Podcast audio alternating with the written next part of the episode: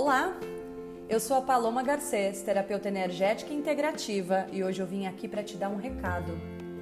Não tenha vergonha da sua intensidade. Para a gente entender isso, eu vou fazer uma pequena analogia. O café forte sem açúcar que muitos amam é o mesmo que não apetece o paladar de muitas outras pessoas. Que isso quer dizer? Quer dizer que enquanto você procurar uma vida para agradar o gosto dos outros, você estará se distanciando das qualidades e intensidades que são suas e que te diferenciam de todo o resto do mundo. E isso não é sobre ser melhor ou pior, é sobre ser quem se é e apreciar os sabores que te pertencem. Assim como os elementais da natureza, a terra, a água, o ar, o fogo e o éter, cada um tem a sua potencialidade e cada um segue sendo a intensidade que lhe permeia. Viver a intensidade é, acima de tudo, aceitar a nossa impermanência. Porque vão existir dias em que você vai duvidar de si mesmo.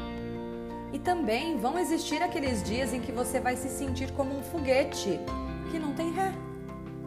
Você vai sorrir e vai chorar na sua caminhada.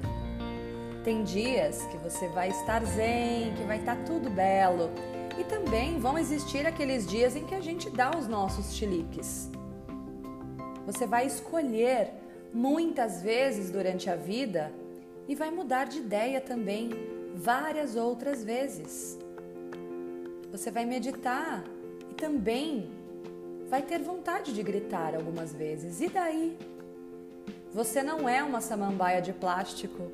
Nós não somos uma samambaia de plástico. Somos seres infinitos em uma experiência humana e dual.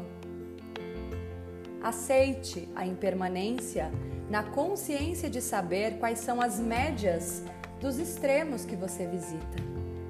Essa é a consciência, porque você é vida e energia, vigor, fervor, potência, onda, vibração e principalmente intensidade. Então aprecie-se e se reconheça sem moderação. Como pode melhorar? Gratidão.